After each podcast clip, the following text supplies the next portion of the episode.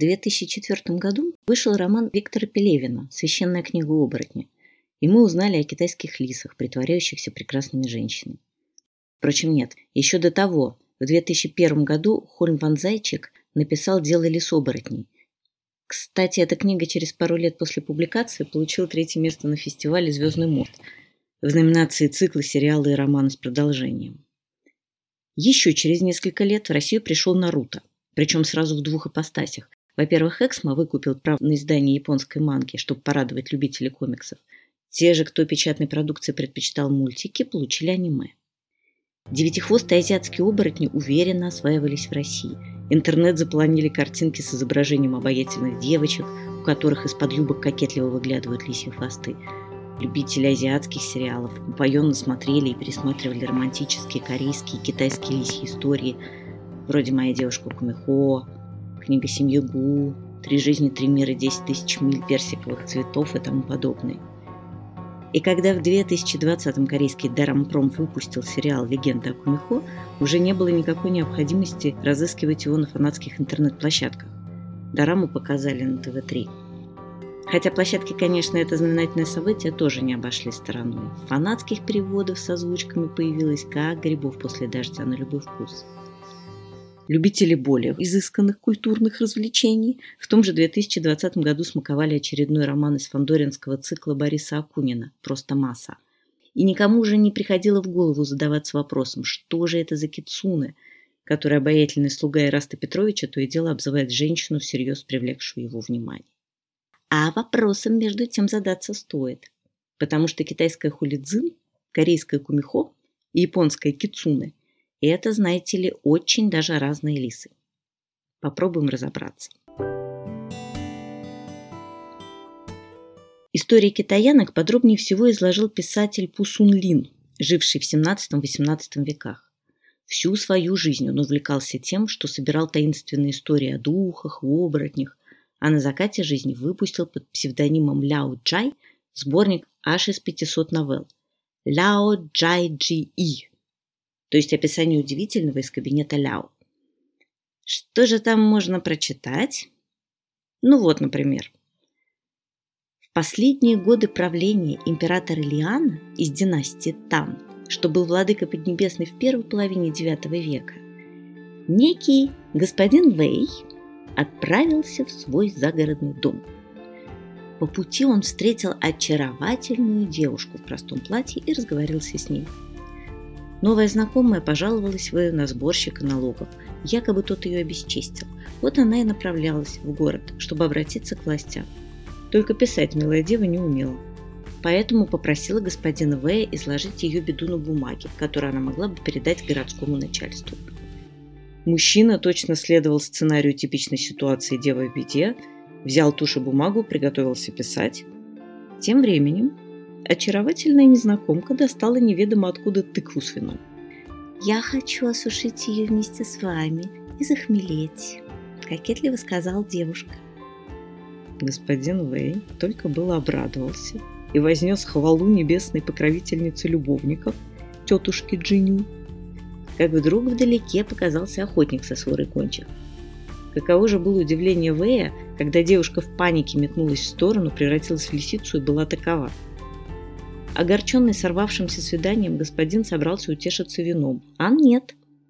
В руках у него вместо деревянной чаши, наполненной благородным напитком, оказался человеческий череп с коровьей мочой. Только не спрашивайте, как он ухитрился с такой точностью опознать жидкость, которую Хулидзин выдавала за вино. Надо сказать, господину Вэю повезло не только в том, что он не успел угоститься. Нет, если бы несчастный мужчина влез в отношения с лисой, скорее всего, он бы остался совершенно счастлив. Поначалу. И, возможно, даже женился бы на девушке, которая, скорее всего, оказалась бы хорошей женой и умелой хозяйкой. Вот только век у господина В был бы в этом случае исключительно коротким. Искушенные в искусстве любви лисы не только добавляют своему возлюбленному ни с чем не сравнимое наслаждение, но и потихоньку выпивают в этот самый интимный момент его жизненные силы. Поэтому умирают мужья хулидзин всегда до того, как пришло назначенное время. И приходится им бродить среди людей в облике непрекаянных злобных духов, пока не истекут все годы, записанные в книге жизни у матушки Сиванму. При этом уберечься от лисы сложно. Эти оборотни владеют исключительными чарами иллюзий. Что там вино? Под их влиянием можно и две луны в небе увидеть. Но, к счастью, балуются таким образом только совсем юные лисы, как правило, не разменявшие первый полтинник. С возрастом же они удаляются подальше от людей и начинают заниматься даосскими практиками и прочими техниками духовного роста. Такие лисы уже для людей не опасны, даже могут помочь.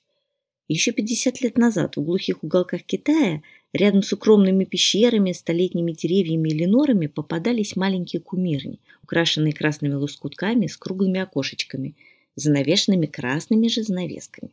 Рядом непременно стояла маленькая курильница и столик для угощений, а в окошечке местные жители опускали листочки цветной бумаги, украшенные благопожеланиями. На них крестьяне излагали свои просьбы. И, говорят, немало людей, обращавшихся за помощью в лисе святилища, сумели получить то, о чем просили, например, исцелиться от болезней. Единственное, надо было пристально следить, чтобы кумирня не пришла в запустение, чтобы не огрести от обиженной лисы.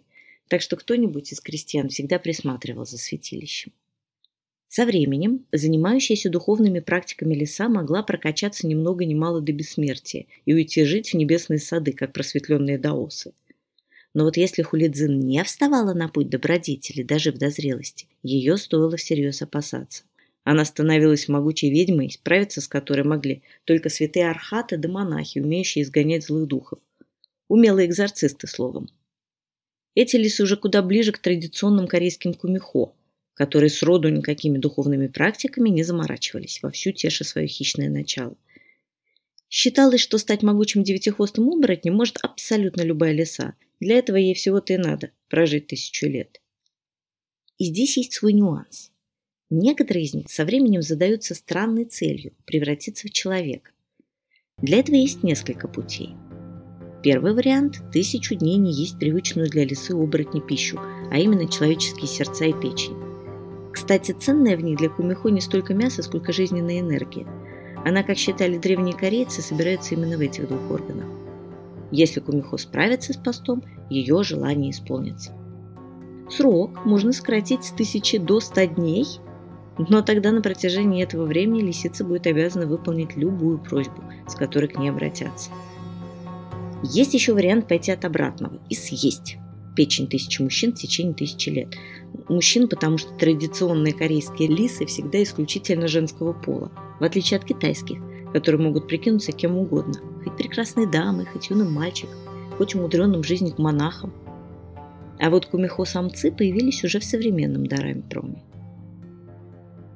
Понятно, что хорошим человеком кумихо, избравшее поедание человеческой печени, вряд ли станет. Какие еще есть способы стать homo sapiens? А.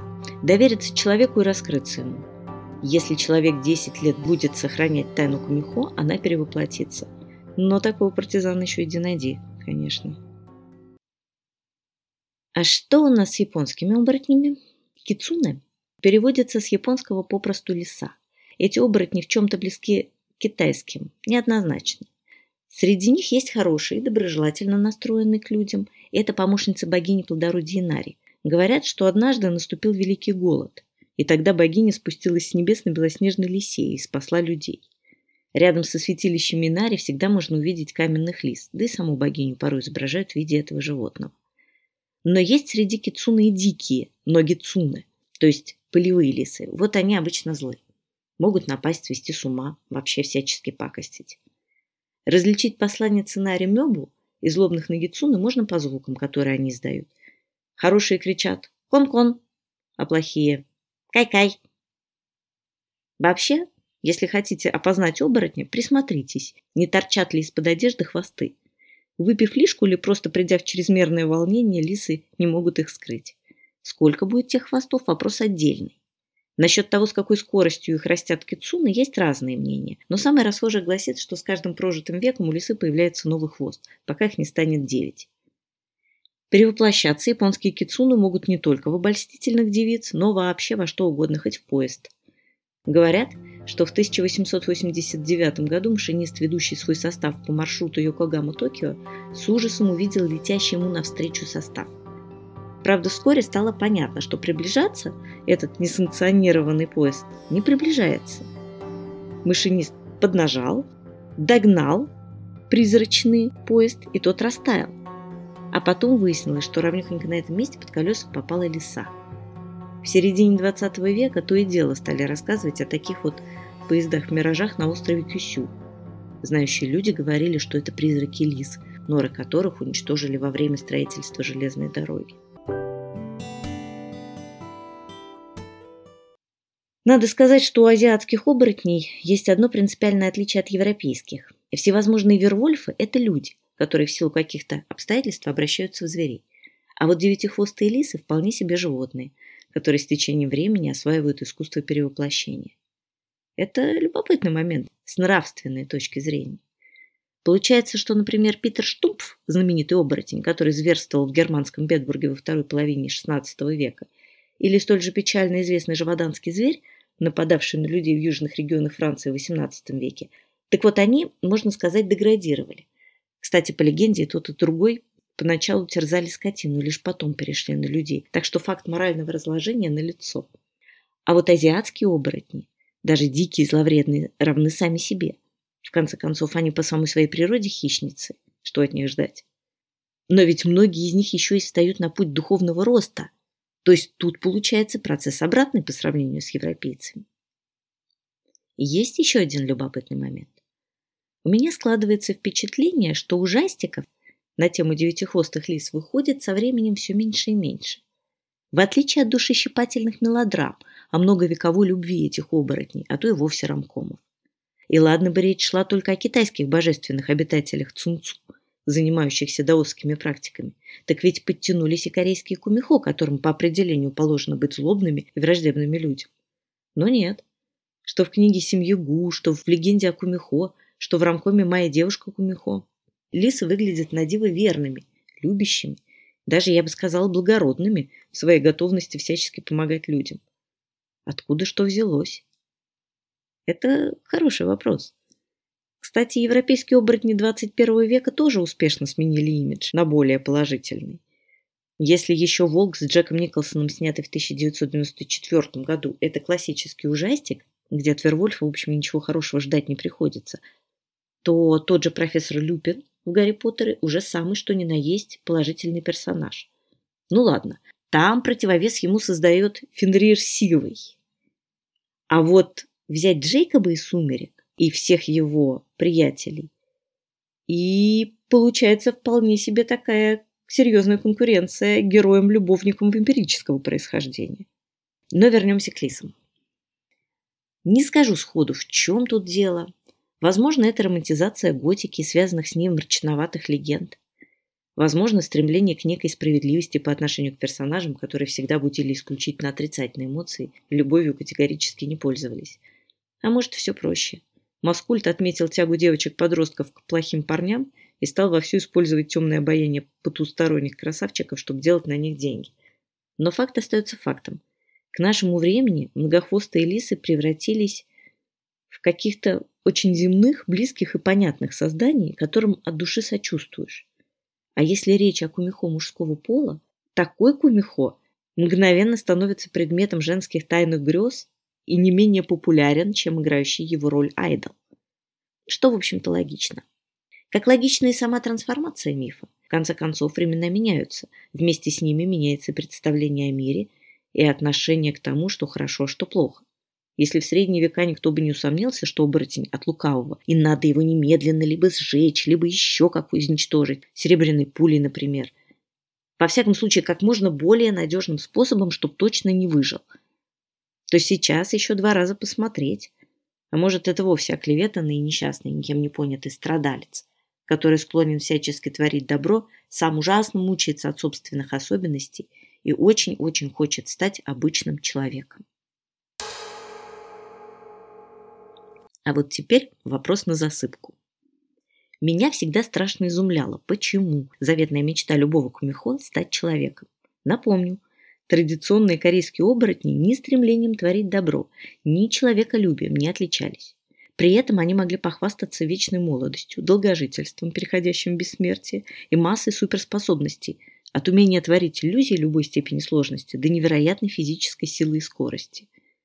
Зачем им при таких возможностях превращаться в слабое, не слишком умное и совершенно недолговечное существо. А человек по сравнению с магически одаренной фауной именно таковым и выглядит. Буду рада вашим версиям. Участвуйте в опросе в телеграм-канале «Девятый хвост», пишите комментарии, обсудим, глядишь и разберемся. Это был подкаст «Девятый хвост» и Ольга Ладыгина. Для своих – Гвинери.